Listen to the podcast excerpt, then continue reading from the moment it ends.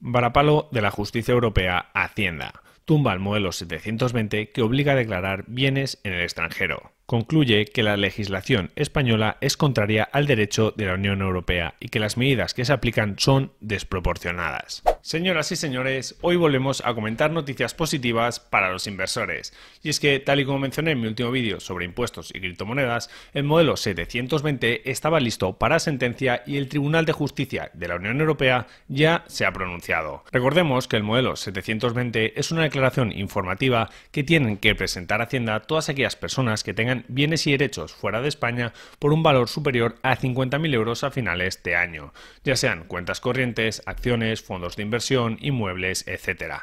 Y el que no lo hiciera, pues se la jugaba a recibir unas multas que eran un auténtico abuso, unas multas totalmente desproporcionadas. Y no es que lo diga yo, que también, sino que eso precisamente es lo que ha dicho el Tribunal de Justicia de la Unión Europea. Así que yo os anticipo que esas terribles multas se van a acabar. Pero ojo porque desgraciadamente no nos libramos por completo de este modelo. Así que presta atención a este vídeo porque te comento todo lo que necesitas saber y las últimas novedades a continuación.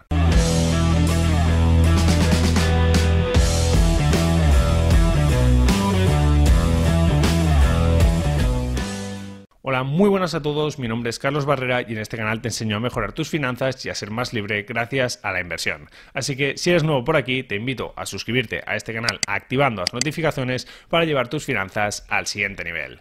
La triste historia del modelo 720 comenzó el año 2012, en plena crisis económica y durante el año en que se produjo el famoso rescate financiero de España por parte de la Unión Europea. Pues bien, en ese contexto, al por aquel entonces ministro de Hacienda, Cristóbal Montoro, se le ocurrió la idea de crear un maravilloso modelo, el 720. Así, de esta forma, podría saber de buen grado el patrimonio que tenían los españoles en el extranjero y, cómo no, luchar contra el malvado fraude fiscal. Qué suerte que siempre se por el bien de todos. Así fue como en el año 2013 empezaron las temidas sanciones y la persecución de aquellos que tenían bienes en el extranjero unas multas que ascienden a 5.000 euros por cada dato o conjunto de datos no comunicado o erróneo, con un mínimo de 10.000 euros, y que además, en caso de que la declaración se presentara fuera de plazo, Hacienda impone tres multas. La del retraso, mínimo 1.500 euros, un posible 43% de gravamen por incremento patrimonial y una multa del 150% por ese incremento.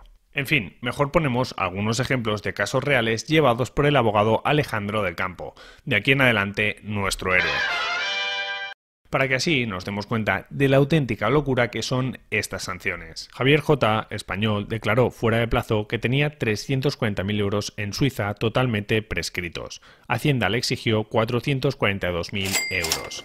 Marco, italiano, declaró fuera de plazo que tenía 52.000 euros en Italia, fruto de una herencia. Hacienda le exigió 52.000 euros. Julia, ecuatoriana, declaró fuera de plazo poseer la tercera parte de un piso heredado en Quito, valorado en 52.000 euros. Hacienda le exigió 50.000 euros. Total, que ante este panorama desolador y la injusticia que se está cometiendo con sus clientes, el abogado del campo, ayudado por el fiscalista Esaú Alarcón, denunció a la Hacienda española ante la Comisión Europea en 2013.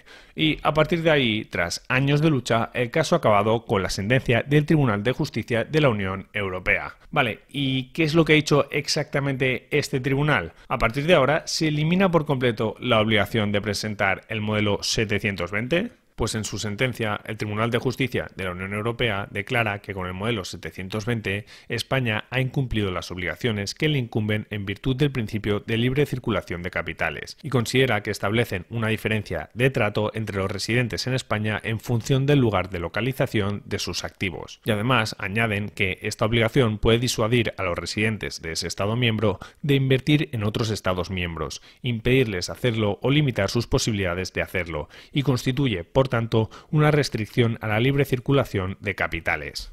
Vamos, que en estos párrafos queda bastante claro que el modelo 720 es contrario a la normativa europea. Pero eso sí, por desgracia, ya os anticipo que el modelo 720 seguirá vigente, puesto que el tribunal no ha declarado ilegal todo el modelo, sino algunos aspectos del mismo. ¿Os podéis imaginar qué aspectos? Pues vamos a verlo.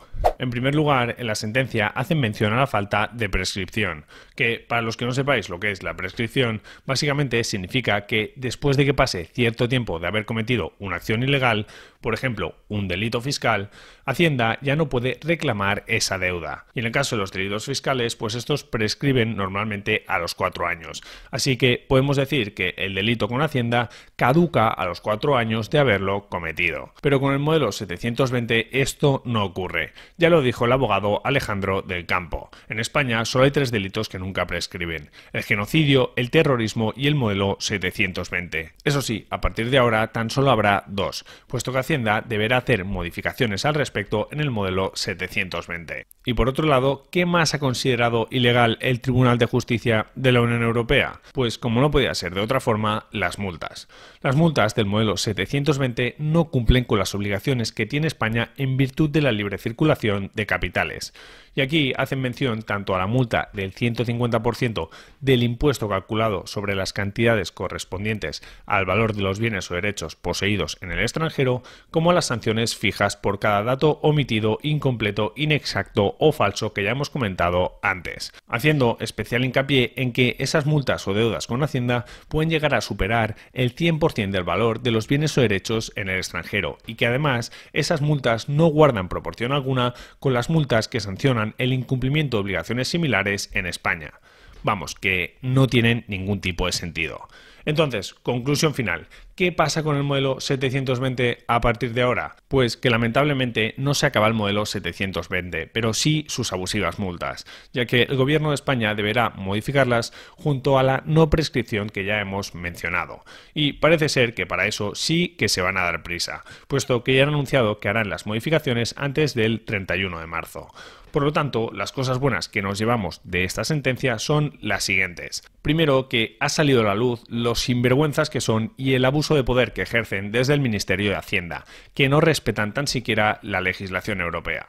Luego que los afectados podrán reclamar las sanciones que les había puesto Hacienda por el modelo 720 y que la inmensa mayoría de ellos ganarán el pulso Hacienda. Y por último, pues que el modelo 720 a partir de ahora tendrá multas más pequeñas y no podrá ser tan abusivo. Y lo malo, pues está claro, que la obligación de presentar el modelo sigue estando ahí y que además Hacienda ya ha anunciado que está preparando un modelo 721 para las criptomonedas. Los que tenéis la obligación de presentar el modelo 720, recordad que tenéis hasta el 31 de marzo para hacer la presentación. Así que por mi parte tan solo puedo enviaros muchos ánimos y dejaros un vídeo por aquí para ayudaros con este trámite. Y ahora decidme qué pensáis vosotros sobre esta historia del modelo 720. ¿Os indigna tanto como a mí que hubiera esas multas? Y hasta aquí el episodio de hoy. Muchas gracias por escucharlo. Si quieres seguir aprendiendo sobre inversiones, te recomiendo que visites mi web invertirparaconseguir.com.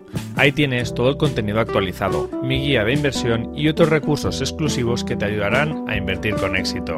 También quiero recordarte que este podcast se crea a partir de los vídeos que subo a mi canal de YouTube Invertir para conseguir, donde puedes disfrutar de todos mis contenidos en formato vídeo.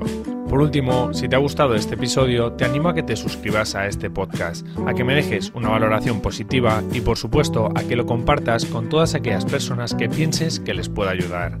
Muchísimas gracias por estar ahí un día más y nos vemos en el próximo episodio. Un saludo.